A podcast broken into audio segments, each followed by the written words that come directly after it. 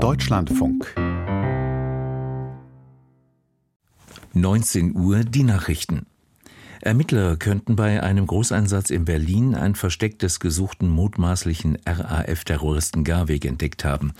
Ein Sprecher des niedersächsischen Landeskriminalamtes teilte mit, der seit mehr als 30 Jahren gesuchte Garweg habe mit hoher Wahrscheinlichkeit in einem Wohnwagen auf einem Gelände im Berliner Stadtteil Friedrichshain gelebt.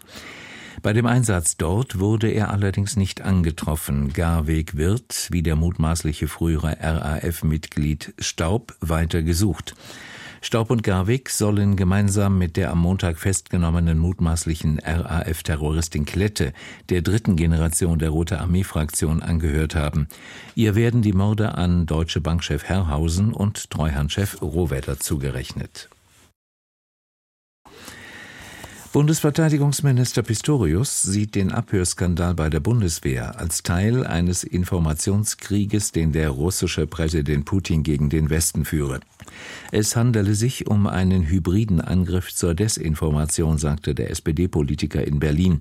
Man dürfe Putin nicht auf den Leim gehen. In den nächsten Tagen erwarte Pistorius Aufschlüsse über die genauen Hintergründe des Vorfalls. Russische Staatsmedien hatten am Freitag ein abgeirrtes Gespräch von Offizieren der Luftwaffe verbreitet. Nach Informationen des CDU-Politikers Kiesewetter hatte sich offenbar ein russischer Teilnehmer in das Online-Gespräch eingeloggt, ohne dass das jemandem auffiel. Kiesewetter sagte im ARD-Fernsehen, es müsse geklärt werden, wie Russland an die Einwahlnummer gekommen sei. In ganz Deutschland haben an diesem Wochenende wieder mehrere Zehntausend Menschen für Demokratie und gegen Rechtsextremismus demonstriert.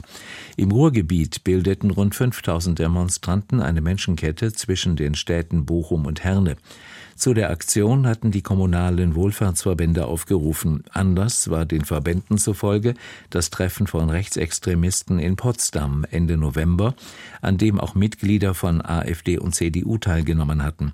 Im Aufruf der Organisatoren der Menschenkette hieß es, viele Menschen, die in der Wohlfahrtspflege arbeiteten, hätten einen Migrationshintergrund. Deshalb sei die Kundgebung auch als Zeichen zu verstehen gegen die so wörtlich menschenverachtenden Pläne von AfD und weiteren rechtsradikalen Kreisen, Millionen von in Deutschland lebenden Menschen zu vertreiben. Bei der größten Kundgebung gestern in Duisburg versammelten sich Polizeiangaben zufolge 15.000 Menschen. Die Bürger in der Schweiz haben für eine 13. Rentenzahlung pro Jahr gestimmt. In einer Volksabstimmung sprachen sich gut 58 Prozent dafür aus. Auch auf der Ebene der Kantone gab es die erforderliche Mehrheit. Damit erhöht sich die jährliche Zahlung aus der staatlichen Rentenkasse AHV um mehr als acht Prozent.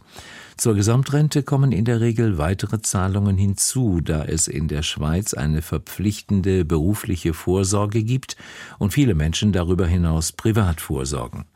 Schweizer Gewerkschaften hatten den Vorschlag für die 13. Monatsrente unterbreitet. Sie argumentierten, die bisherige Rente reiche immer weniger aus. Die Regierung hatte sich dagegen ausgesprochen.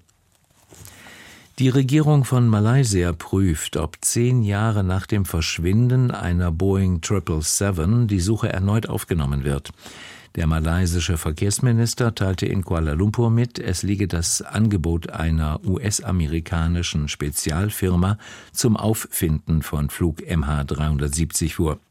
Sie wolle nur im Erfolgsfall bezahlt werden und habe neue Daten vorgelegt.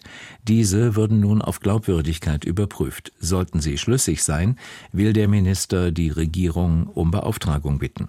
Flug MH370 der Malaysia Airlines war am 8. März 2014 in Kuala Lumpur in Richtung Peking gestartet und ist seither verschollen. An Bord befanden sich 239 Menschen.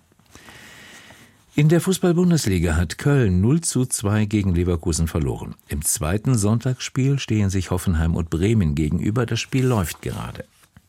Das Wetter?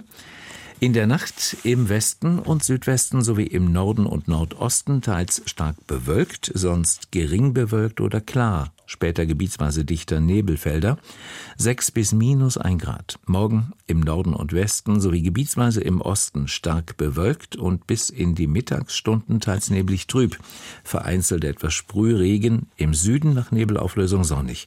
Temperaturen 8 bis 15 Grad. Das waren die Nachrichten. Mehr Informationen in den Apps DLF Nachrichten und DLF Audiothek.